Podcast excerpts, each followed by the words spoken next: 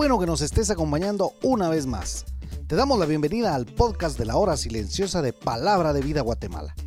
Cada uno de nuestros misioneros se han preparado para compartir contigo este comentario. Te animamos a que tengas un corazón dispuesto a recibir el consejo de la palabra de Dios.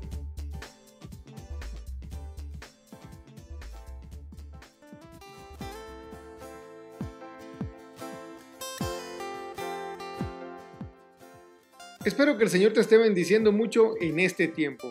El día de hoy, viernes, estamos por finalizar la semana 36 de este diario devocional de la hora silenciosa de Palabra de Vida aquí en Guatemala. Queremos recordarte que debes apartar un tiempo específico y especial y con responsabilidad para dedicarlo a la lectura, meditación y la oración. Y este audio no debe reemplazar de ninguna manera ese tiempo. La meditación del día de hoy se encuentra en el Evangelio según San Juan, en el capítulo 6 del versículo 41 al 51. Yo soy. El Evangelio de nuestro Señor Jesús según Juan menciona siete veces la expresión yo soy. Es muy significativo pues allá en Éxodo cuando Moisés le dice a Dios, ¿Qué nombre les digo cuando ellos me pregunten acerca de quién me envía? ¿Qué les voy a responder a los hijos de Israel cuando pregunten cuál es el nombre de Dios? Esta fue la primera vez en que Dios, Jehová, se da a conocer por su nombre. Yo soy.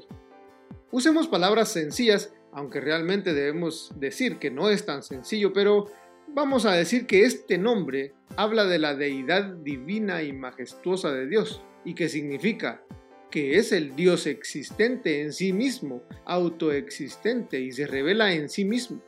Y este era precisamente el problema que tenían los judíos, porque ¿cómo era posible que este Jesús, el hijo de José, cuyo padre y madre nosotros conocemos, estuviera utilizando el nombre de Yahvé, ese que utilizó para presentarse a los antepasados cuando eran esclavos en Egipto?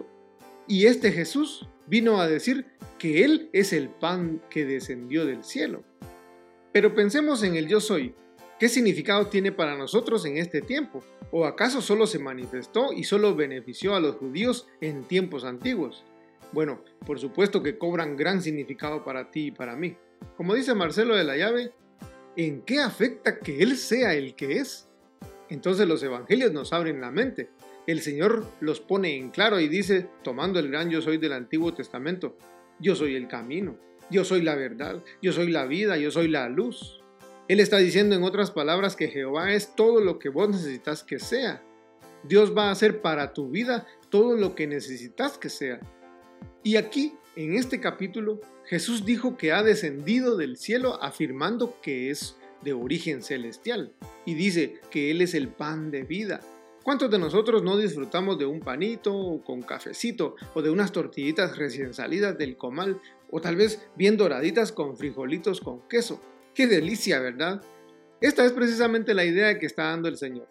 Así como la comida, el pan de cada día es necesario para poder vivir físicamente, pues Jesús es necesario, es vital para la vida espiritual y la vida eterna. Y lo ha dejado claro en los versículos 30, 33, 35, 40, 47, 48, 50 y 51. El versículo 49 nos dice que los antepasados comieron maná en el desierto y como resultado natural murieron, ya que era un alimento físico. En el versículo 50 recalca que este es el pan que descendió del cielo, para que el que come de él no muera, haciendo referencia a sí mismo y llamando la atención a su propio cuerpo. Podríamos decir que se señaló a sí mismo mientras lo miraban aquellos con ardor de ira en sus ojos. Ahora, si no fuera suficiente tal impacto que los judíos habían recibido al escuchar a Jesús diciendo que Él es el pan de vida, en el versículo 51 hace una declaración realmente cruda y aquellos debieron haber quedado confundidos y más llenos de ira.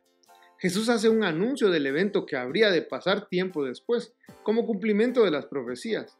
El Cordero sin mancha sería entregado como pago por la pena del pecado. Y nosotros sabemos que esto no podía significar otra cosa más que muerte, una muerte voluntaria, porque Él mismo lo dice.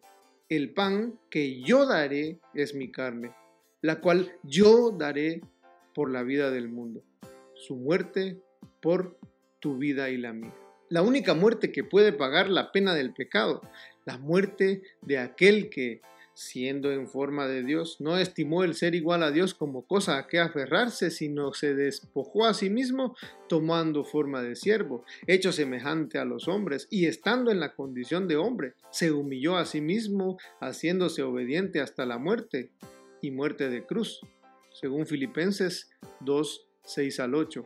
Ahora tú, vívelo.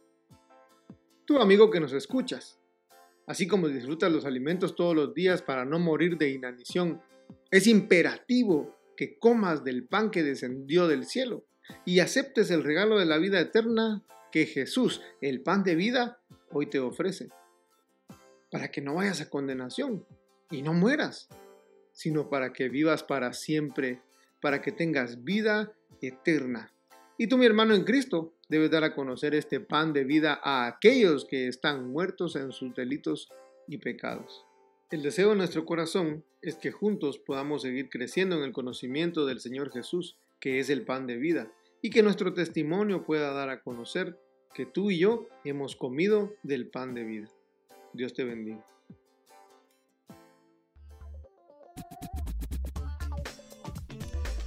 Puedes ser parte del crecimiento espiritual de tus amigos compartiendo este podcast con ellos. Síguenos en nuestras redes sociales para recibir más recursos como este. Nos encontramos nuevamente el día de mañana.